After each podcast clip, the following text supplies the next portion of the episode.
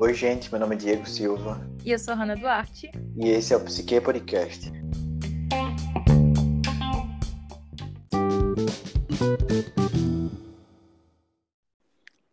Hoje, eu e o Diego vamos falar com vocês sobre o papel do psicólogo. Como é um assunto muito extenso, existe muito para falar a respeito, a gente também quer adentrar as atuações do psicólogo.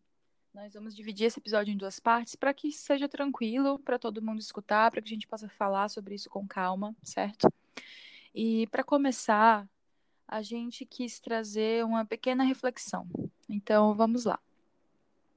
Quando sentimos que estamos doentes, quando sentimos dor em alguma parte do corpo, quer seja na forma de algum sintoma recorrente ou no aparecimento de um quadro problemático de forma repentina, não costumamos ir ao médico?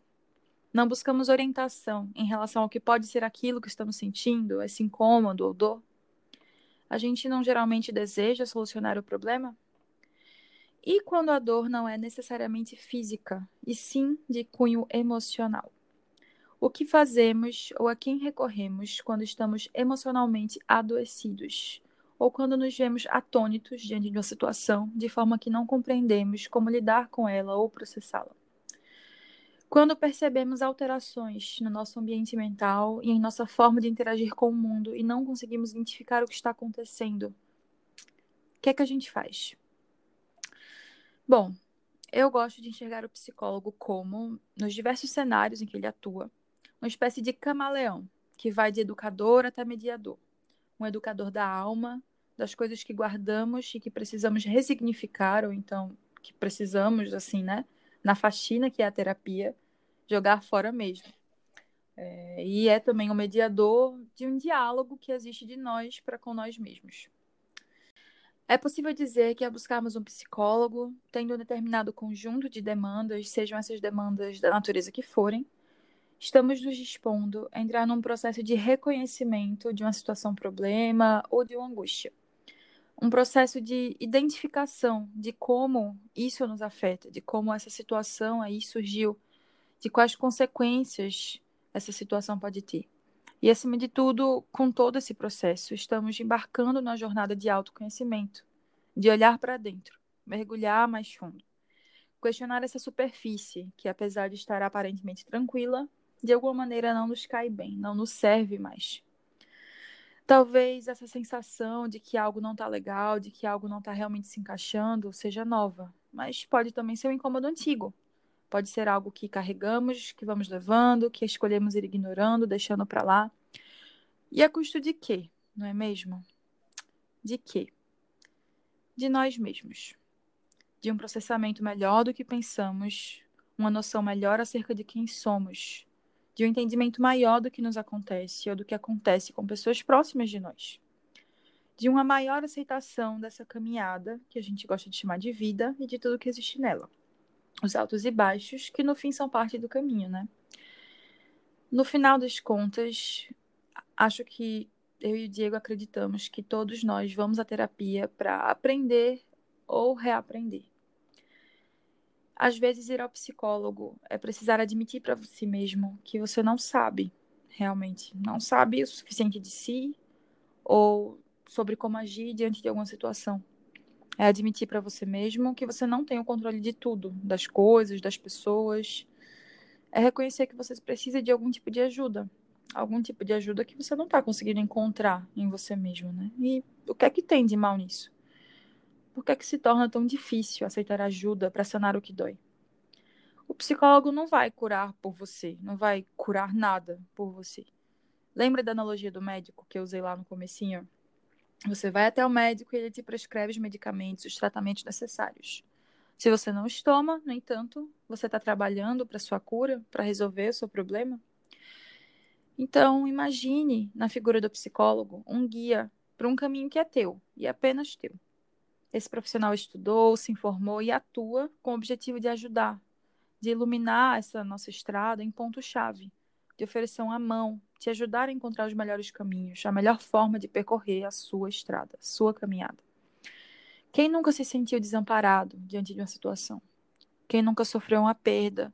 Nunca se sentiu vazio de alguma forma, sentiu algum tipo de insegurança, se perguntou se estaria por acaso no caminho certo, passou por alguma transformação e se viu sem chão. Quem nunca necessitou rever a forma através da qual estava vivendo, ou passou por uma mudança de valores, passou por um trauma.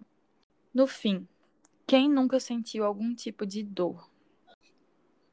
Acho muito pertinente, Hannah, essa sua reflexão inicial, porque ela permite para a gente uma reflexão acerca da, da real atuação do profissional de psicologia, né? Para a gente falar sobre quem é esse psicólogo na sociedade, eu acho que a gente precisa começar desconstruindo o que as pessoas têm é, sobre pensamento do que é o psicólogo, né? Que muitas vezes é um pensamento errôneo, é um pensamento de senso comum, um pensamento estigmatizado, né? Um pensamento limitante. Pensamento limitante. E, e que acaba afastando, inclusive, as pessoas do profissional de psicologia, né? Os pensamentos que as pessoas têm, que são pensamentos mais preconceituosos, vamos dizer dessa forma, eles afastam as pessoas do profissional da, da psicologia. E, e por isso eu acho que é muito pertinente essa sua reflexão inicial, né? Eu quis trazer esse textinho, eu escrevi assim, realmente de uma maneira bem despretensiosa, só para trazer uma espécie de reflexão mesmo inicial, aí como você colocou, como a gente colocou logo ali no começo, né? De forma a provocar, sabe? Porque acho que quando a gente pensa em ir ao psicólogo, ou o que é que o psicólogo faz, a gente pensa primeiro, talvez, na é, justamente nessa, nessa, nessa ideia geral de ah, o psicólogo vai atender uma pessoa que é doente mental, sabe? O psicólogo vai ser alguém que vai curar você, por exemplo, também. Só vai no psico ao, ao psicólogo quem tem algum tipo de problema muito grave, sabe? Só vai gente doida, só vai gente que tá numa situação assim, sei lá, de vida ou morte em relação à saúde mental, coisas do tipo. E aí eu fiquei pensando, poxa, como é que eu posso trazer para as pessoas a ideia de que a possibilidade de terapia é uma possibilidade para cada um de nós, sabe? É algo que eu, inclusive, acho ideal para todas as pessoas. Acho que todo mundo deveria fazer terapia, porque é uma forma de se conhecer.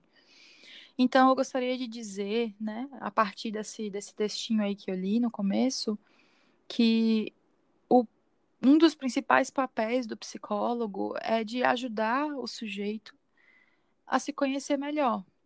Porque, no fim das contas, seja lá qual for a demanda que você está trazendo aí para um consultório, e assim, eu estou falando um pouquinho nesse aspecto da clínica agora, né? Mas não necessariamente precisa ser. Seja lá qual for a demanda que você está levando aí para o psicólogo, quando ele olha para a tua demanda, quando ele olha aí para tuas necessidades, para o que você está trazendo, e ele faz algum tipo de colocação e ele te ajuda a refletir sobre algum ponto, isso é autoconhecimento. Ele tá te levando aí para um ponto dentro de você. Ele tá te fazendo pensar em, sobre algo que talvez não fosse ser um processo teu natural. Então, é acima de tudo um profissional que permite que a gente se conheça, que a gente mergulhe um pouquinho em nós mesmos, em quem nós somos, nas nossas circunstâncias. E acho que eu quis também trazer essa ideia de que todo mundo já sentiu dor de alguma forma, sabe? Todo mundo já passou por alguma coisa. Talvez nem todo mundo tenha, ao sentir isso, se questionado, né? Poxa, será que eu devia ao psicólogo? Mas por que não? Sabe? Por que não ser uma possibilidade? Isso daí acho que ainda existe muito preconceito, né? Acho que as pessoas acabam associando a psicologia à loucura. E aí, essa loucura que não é vista com bons olhos. É uma loucura que quer ser afastada da sociedade. Uma loucura que muitas vezes é, a sociedade prega que ela deve estar presa, né? Bom, eu sinto que essa questão de associar a, a pessoa que vai a psicóloga, né, a, a essa figura do frequentador aí do consultório do psicólogo, enfim, aquele que o procura, a loucura, né, associar a loucura a essa pessoa, vem um pouco de um pensamento higienista, de alguma forma, um pensamento assim que de alguma maneira quer limpar a sociedade, afastar, esconder de tudo que não atende aí a um padrão de normal considerado adequado, quando afastar, limpar, né, essa política de higienização social não é algo realmente que ajuda as pessoas, né? Do enfrentamento das dores, né? Do enfrentamento daquilo que talvez, sabe, questione é, em frente, né? Confronte o conceito de normalidade, porque, né? Isso. É bem clichê dizer isso, mas o que é que é normal, né? Então, eu acho que o que incomoda as pessoas sobre o psicólogo, sobre ir ao psicólogo, sobre aquele que vai ao psicólogo, é essa ideia de confrontar, né? Aquilo em você que você não, não consegue realmente nomear, né? De que, que não atende a essa expectativa, a esse ideário aí do normal, certo? É, porque ser normal é, é, é um lugar de pertencimento, né? Então, você quer atender a isso, mas o quão saudável é, né? Eu acho que a gente pode considerar essa perspectiva. Eu estava refletindo, tentando trazer um pouco desse. Ah, o que é que é o psicólogo? Pensei em trazer, ao invés de o que é que é o psicólogo, o que é que não é o psicólogo. É, o que é que você acha disso, Diego?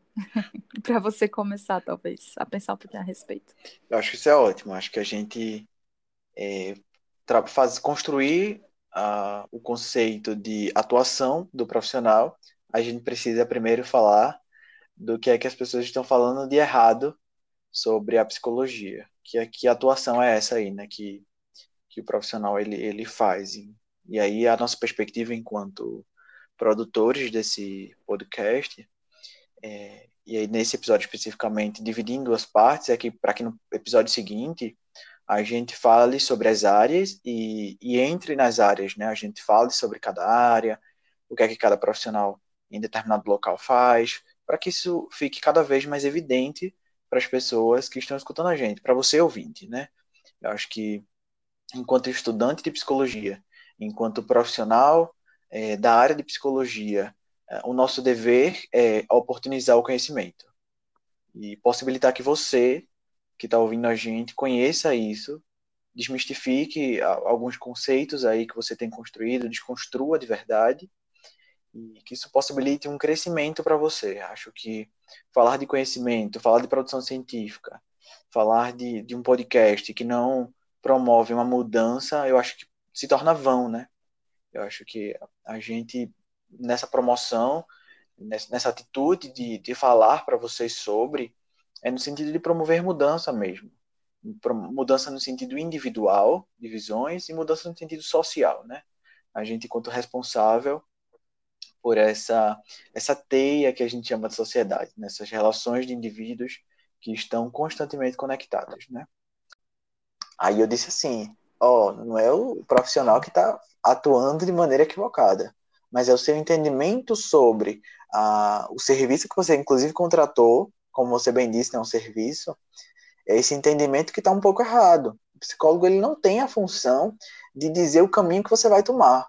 O psicólogo ele não tem a função de direcionar você a tomar escolhas, a fazer determinadas escolhas. Por exemplo, eu tinha muita dúvida quanto ao curso que eu faria, né?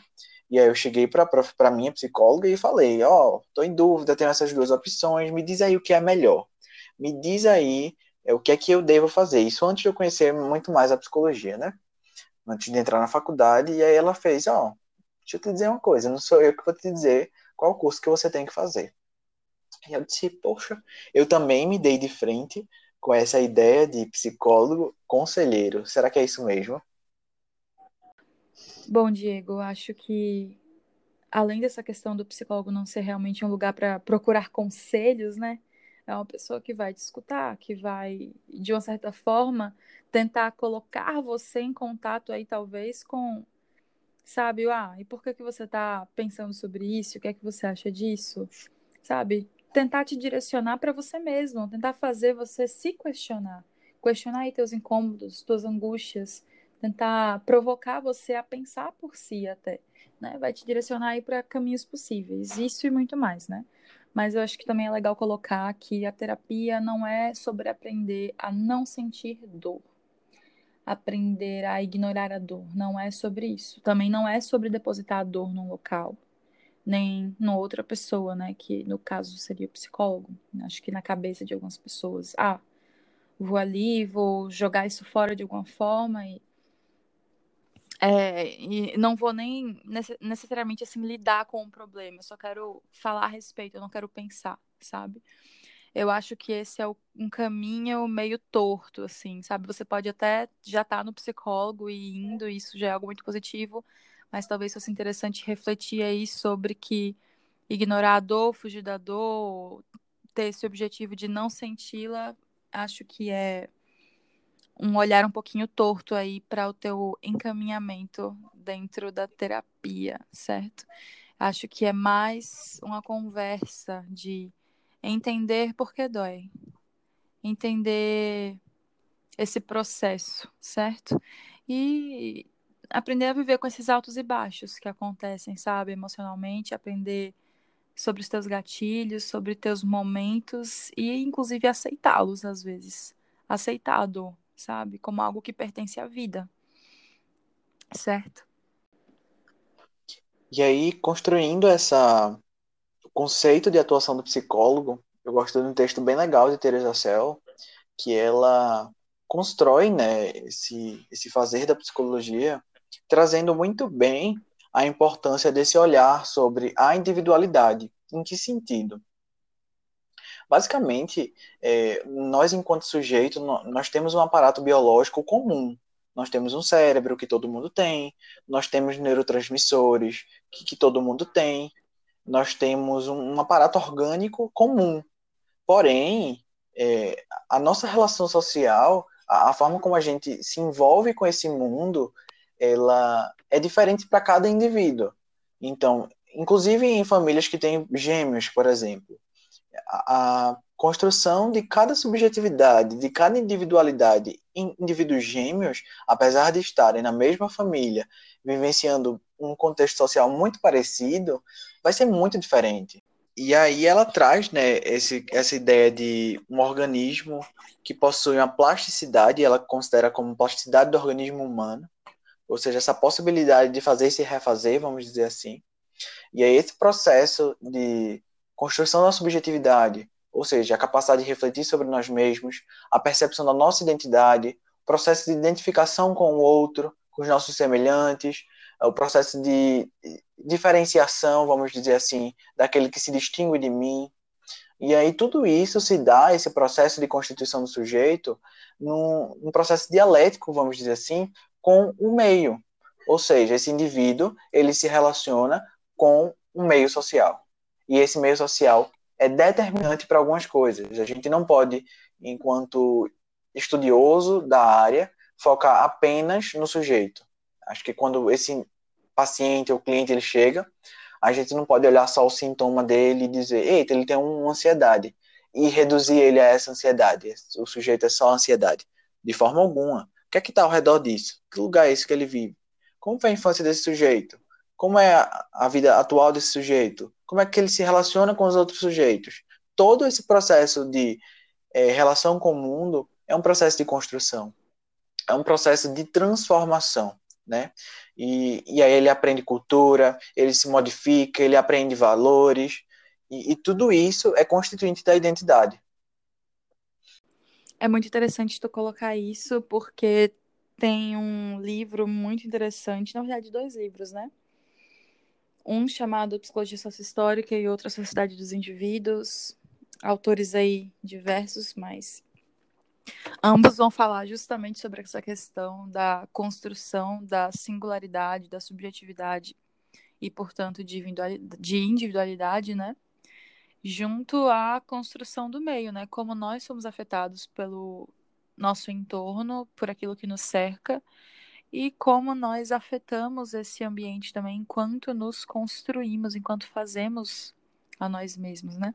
Acho que é interessante a gente se perguntar qual é o papel do psicólogo diante disso, diante desse sujeito que tem uma história, que tem uma construção social, que está em processo de construção subjetiva o tempo inteiro e que sempre está aprendendo, né? Coisas novas e trazendo isso, subjetivando isso e de alguma maneira vai externar isso também. É, o que é que tu acha, Diego, em relação a esse aspecto? Eu acho que é muito interessante, Hannah, a gente entender que esse sujeito ele está inserido na sociedade. Eu acho que isso é, é o ponto-chave para a gente começar a entender esse sujeito. E aí, inclusive, uma sociedade que cria expectativas, que, que tem padrões sociais e que muitas vezes são produtores de sofrimento. Em que sentido? Quando eu crio expectativas para o meu filho, por exemplo, quando eu acredito muito que ele pode ser algo que ele, inclusive, não deseja, eu estou criando algo que que ele não vai poder suprir e que é uma falta minha do sofrimento, não só em ele, porque ele vai dizer, poxa, minha mãe, o meu pai, ele não me aceita porque eu não consigo suprir esse desejo, essa expectativa porque eu quero seguir outro caminho. E aí essa sociedade que constrói, estipula, é, determina padrões, é uma sociedade produtora de sofrimento. E o nosso papel enquanto psicólogo, enquanto estudantes de psicologia, e inclusive enquanto sujeito, enquanto humano, é de possibilitar liberdade, sabe? É, eu gosto muito de frisar que a nossa profissão ela tem como base os direitos humanos. Nós estamos a serviço dos direitos humanos. E, e como ponto principal dos direitos humanos, é, nós defendemos a liberdade.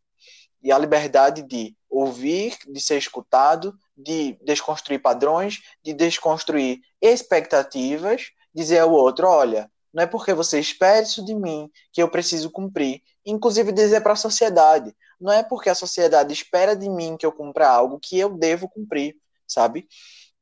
E o nosso papel é esse: é uma escuta para um sujeito, um sujeito inserido dentro de uma sociedade, e aí o nosso olhar não vai ser apenas para esse sujeito, mas é também para essa sociedade. Então, o nosso estudo ele diverge um pouco da sociologia. Em que sentido? A sociologia ela estuda a sociedade de forma geral, né? Ela não aprofunda questões individuais, em questões subjetivas, vamos dizer assim. E nós, enquanto psicologia, a gente estuda o indivíduo, a subjetividade, a individualidade e como isso se relaciona com o meio. Então, eu não posso separar de maneira alguma o estudo do sujeito da sociedade. Eu acho que estudar o sujeito é estudar a sociedade. Sim. E eu acho que é interessante o aspecto de desconstruir o, o, padrão, a ideia de normal, né? Desnormalizar a sociedade nessa coisa de atacar, mas não realmente atacar, eu acho, mas apontar para essas estruturas que oprimem ou reprimem, enfim, e que vão gerando uma cadeia de relações e de filtros que causam algum tipo de sofrimento ao sujeito. É, me faz pensar, no fim das contas, que o psicólogo nesse processo, claro, vai estar tá olhando o indivíduo, vai estar tá olhando o meio, porque não dá para tirar né, um, do, um do outro, não dá para você, como você bem disse, né? Não dá para você olhar para um sujeito de uma maneira mais acertada, digamos assim, de uma maneira mais completa, inteira, se você desconsiderar todos os aspectos que existem que atravessam esse sujeito, né? essa, essas teias, né? Como a gente, acho que a gente já usou essa palavra hoje, que o constroem, teias de significado. É, mas é um processo que fala muito, né? O do psicólogo junto ao paciente ou ao cliente, é, fala muito de conscientização de si. Por isso que eu volto muito para o psicólogo e o processo de autoconhecimento, promover autoconhecimento, promover o conhecer a si, sabe? Porque uma vez que você compreende melhor a si mesmo, seus processos, certo? É, desde as coisas mais clichês, assim, tipo, ah, você vai ao psicólogo para desvendar aí os mistérios da sua infância, sabe? Até realmente as coisas assim mais complexas que só cabem a cada indivíduo mesmo. Eu acho que na medida que você vai entendendo melhor a si, você consegue respeitar o outro, você consegue identificar esse momento que você lança uma expectativa em cima do outro, sabe? Você já consegue talvez desconstruir um pouco isso, eita, nossa, não é dever do outro, isso aí que eu tô colocando nele. O que é que é sabe? meu e o que é que é do outro, né? É, exatamente. Eu acho que o papel do psicólogo tá muito nisso. E para isso, essa, esse processo de tornar-se consciente, assim, de si e de muitas outras coisas, né? Dessas ramificações aí de você, das suas relações, do seu meio. É, é natural que a gente pense, na verdade, acho que não é nem natural que a gente pense, isso meio que faz uma suposição, né? Acho que é correto afirmar que quando o ser humano se transforma de alguma forma, ele modifica a sua realidade. E modificando sua realidade, o ser humano se transforma.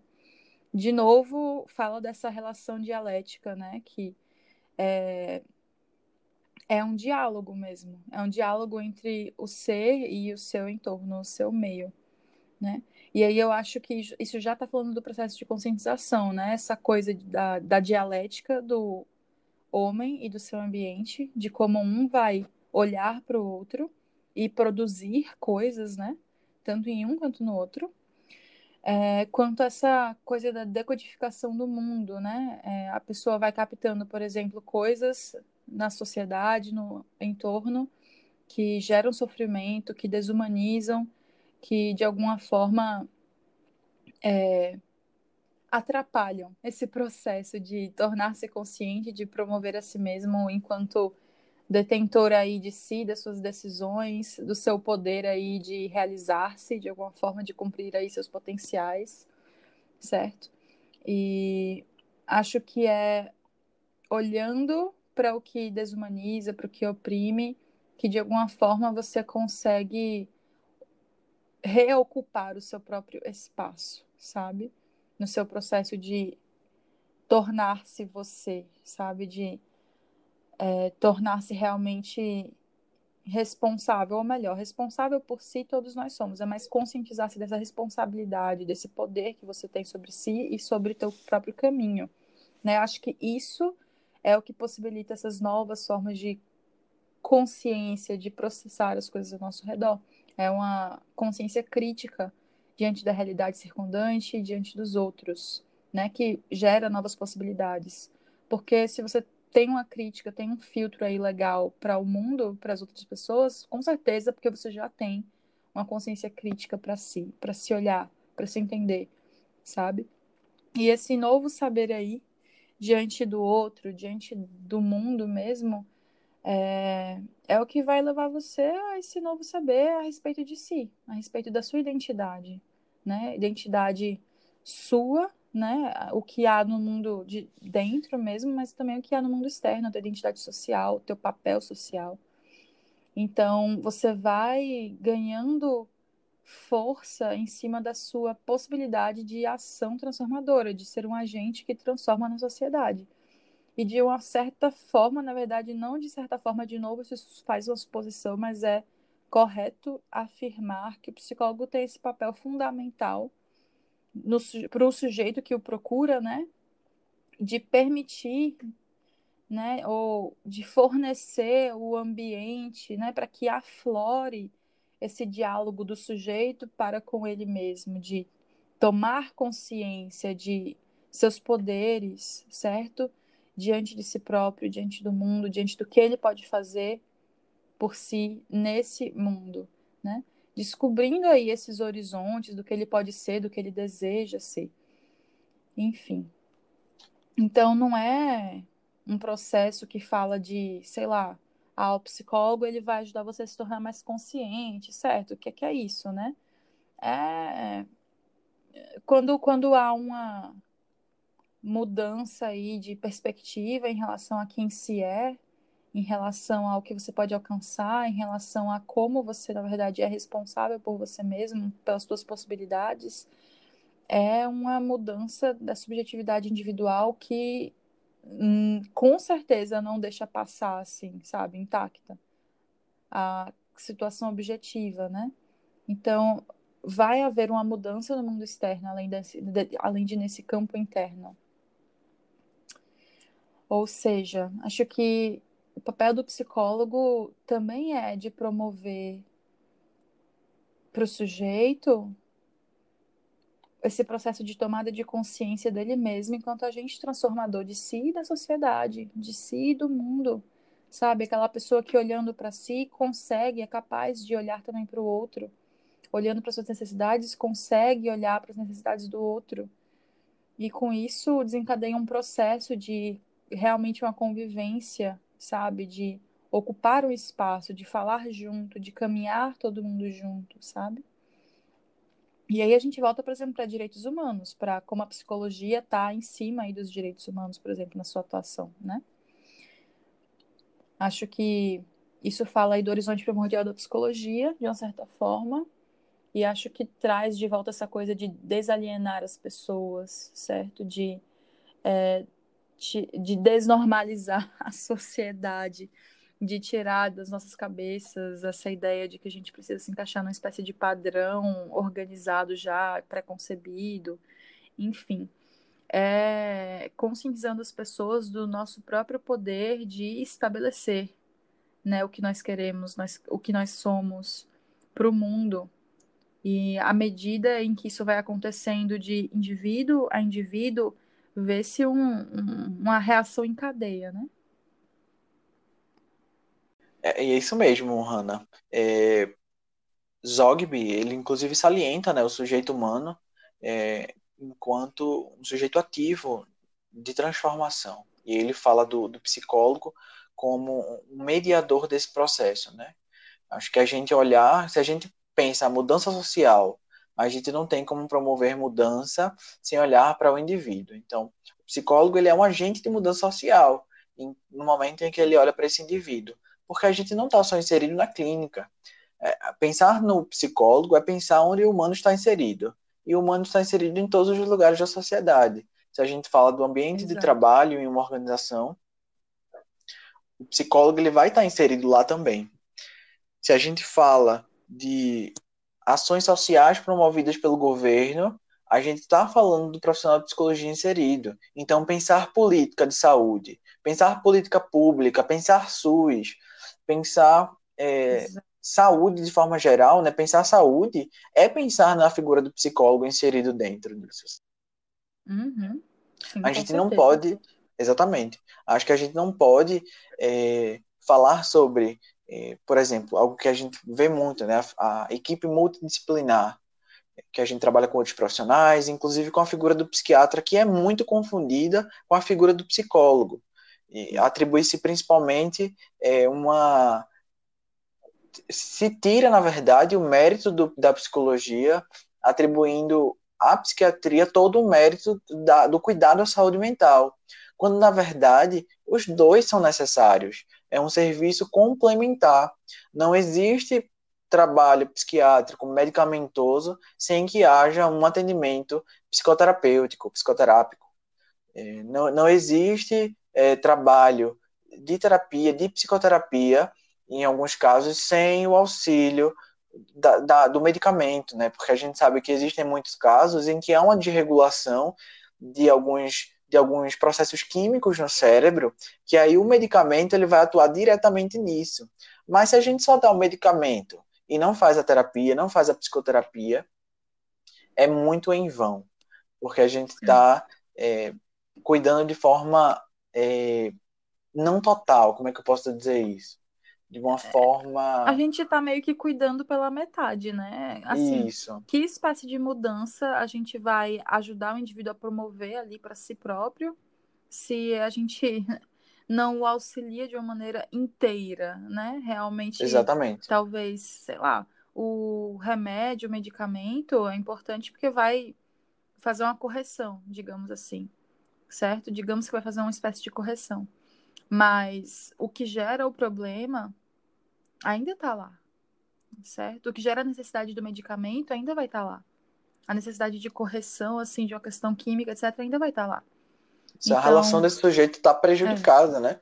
Enquanto é. ele, quando ele carrega um, uma doença, vamos dizer assim, um transtorno psiquiátrico, existe o estigma associado a ele, ou seja, o preconceito que as pessoas têm. Então a família quer ficar muito distante, não existe uma relação social muito boa, a relação de trabalho desse sujeito está muito prejudicada, ele não tem amigos. É um, é um sujeito que, que tem sonhos, é um sujeito que, que, que quer ter amigos, mas que tem tudo isso muito prejudicado, sabe? Eu lembro que uma professora sempre frisou para mim, né? A gente tem a sociedade fala muito dos esquizofrênicos, né, que é o, o, grande grupo que, que as pessoas têm muito preconceito. E ela diz assim, poxa, um sujeito que, que tem esquizofrenia, que é esquizofrênico, ele é um sujeito de sonhos, ele é um sujeito de desejo, ele é um sujeito que possui sim expectativas e que por conta da doença tudo isso acaba sendo bloqueado, sabe? Então olhar para esse sujeito além da doença é o nosso papel enquanto psicólogo. Sim. Inclusive certeza produzir esse pensamento na sociedade. A gente tem que ensinar a sociedade a olhar para o sujeito que tem um transtorno psiquiátrico e dizer, ó, oh, ele não é só esse transtorno não. Ele tem mãe, ele tem pai, ele tem amigos, ele se relaciona com alguém, ele tem toda uma rede que está ali conectada com ele, sabe? Ele é um sujeito como você, sabe? E esse é o nosso papel, que o, o próprio Martim Baró reforça, né, que, que o papel do psicólogo é a promoção de um saber crítico sobre a realidade. A gente, enquanto profissional, veja que responsabilidade, produzir conhecimento, produzir uma espécie de, de caminho, vamos dizer assim, para o aumento do pensamento crítico, sabe? Isso, isso é muito legal, isso é muito importante. A, a gente construção, né? E isso para a construção e o aprimoramento da sociedade, né? A gente tem um papel crucial aí nesses caminhos de melhorias, desde a gente falando numa visão muito Brasil, a gente tem uma sociedade muito é, de classe social, né? A gente tem essa divisão. E aí esse, esse psicólogo ele tem que olhar para isso e entender, poxa, o que é que, que efeitos tem uma pessoa que vive em uma classe média, vamos dizer assim? Que efeitos tem um sujeito que vive dentro de uma comunidade, dentro de uma favela mesmo. É diferente o processo de individualização, o processo de constituição.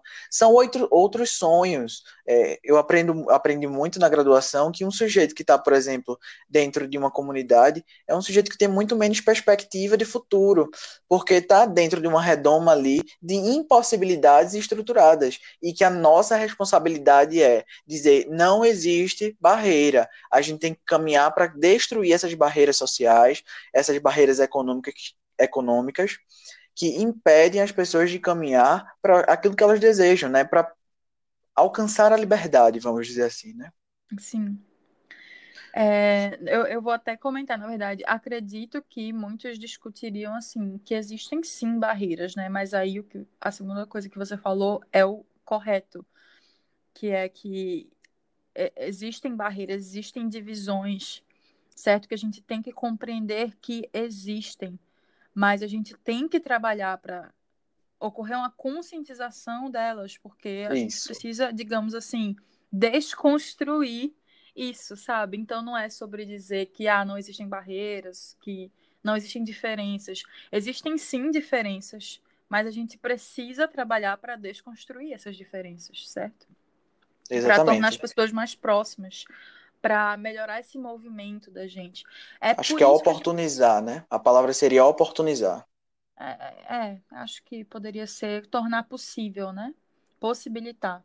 É por isso que a gente fala sobre humanizar, sabe? A, o olhar para a pessoa que tem um transtorno, o olhar para a pessoa que está de alguma forma marginalizada, por exemplo, mas ao mesmo tempo dizendo que a psicologia não é só para quem está é, nessa situação de vulnerabilidade é, super óbvia, né? Super clara. A psicologia é para todos. A psicologia, como a gente falou já, olha para pessoas. E é isso. A pessoa que está marginalizada é pessoa. A pessoa que não está marginalizada é pessoa também, sabe? A gente tem que promover um olhar que integre, que promova para todo mundo é, o reconhecimento aí da sua singularidade, dos seus atravessamentos, dos seus caminhos possíveis, seus desejos, certo? Para que aquela pessoa tome aí um espaço na vida, na sociedade, no meio, que ela merece, que ela deseja, certo? E é óbvio que isso é um processo que, assim, pode até começar é, no consultório, certo? Mas não pertence apenas ao consultório da clínica, não pertence apenas aos outros ambientes onde se localiza o psicólogo em suas atuações, mas é algo que tem que estar tá presente é, na sociedade, nas pessoas, sabe? Tem que caminhar junto com a gente para outros lugares, sabe? Enquanto, né, seres humanos, somos políticos, somos sociais, somos históricos, temos um conteúdo biológico, enfim. Então, é, são muitos atravessamentos que a gente não pode desconsiderar quando a gente pensa em quem somos e quando a gente pensa no outro, quando a gente pensa na vida em conjunto, tanto quanto na vida individual. E eu acho que o psicólogo é aquele que vai olhar para tudo isso nessa, nessa ideia de mediar essas relações da pessoa com ela própria, sabe? Nesse processo de conscientização, de tomada de responsabilidade de si, de seus caminhos, suas possibilidades, é, e ao mesmo tempo de ajudar a gente a é, entender como a gente pode atuar em prol de nós mesmos no mundo, né? Em relação às nossas capacidades emocionais e outras questões também. E aí, para a gente fechar esse episódio, gente, eu trouxe os cinco princípios fundamentais do nosso código de ética. Né? A nossa profissão ela tem um código de ética que regulamenta a nossa prática. Acho que muitas profissões têm. E aí, deixa eu trazer para vocês. O primeiro é o seguinte: psicólogo baseará o seu trabalho no respeito e na promoção de liberdade, da dignidade, da igualdade e da integridade do ser humano, apoiado nos valores que embasam a Declaração Universal dos Direitos Humanos. Trabalhará visando promover a saúde e a qualidade de vida das pessoas e das coletividades e contribuirá para a eliminação de quaisquer forma de negligência, discriminação, exploração, violência, crueldade e opressão. O psicólogo atuará com responsabilidade social, analisando crítica e historicamente a realidade política, econômica, social e cultural o psicólogo atuará com responsabilidade por meio do contínuo aprimoramento profissional, contribuindo para o desenvolvimento da psicologia como campo científico de conhecimento e de prática. O psicólogo contribuirá para promover a universalização do acesso da população às informações, ao conhecimento da ciência psicológica, aos serviços e aos padrões éticos da profissão o psicólogo zelará para que o exercício profissional seja efetuado com dignidade, rejeitando situações em que a psicologia esteja sendo aviltada. Eu acho que eu não precisaria falar mais nada sobre a atuação do profissional e aquilo que nos rege. Existe, existe, claro, o código de ética que vai trazer outras determinações, e aí no próximo episódio a gente vai falar sobre algumas atuações, sobre as áreas específicas, o que é que cada área faz, e a gente vai falar um pouquinho sobre o que é Conselho Federal de Psicologia e explicar para vocês, de forma bem simples e didática, é, como é essa relação dos profissionais com o conselho e algumas coisas bem legais que vocês só vão descobrir se vocês escutarem, tá certo? É isso aí, gente. Muito obrigada por escutarem o episódio de hoje. Esperamos, como sempre, que vocês gostem. Adoramos ter vocês conosco. Sigam a gente no Instagram, Psique Podcast. E até o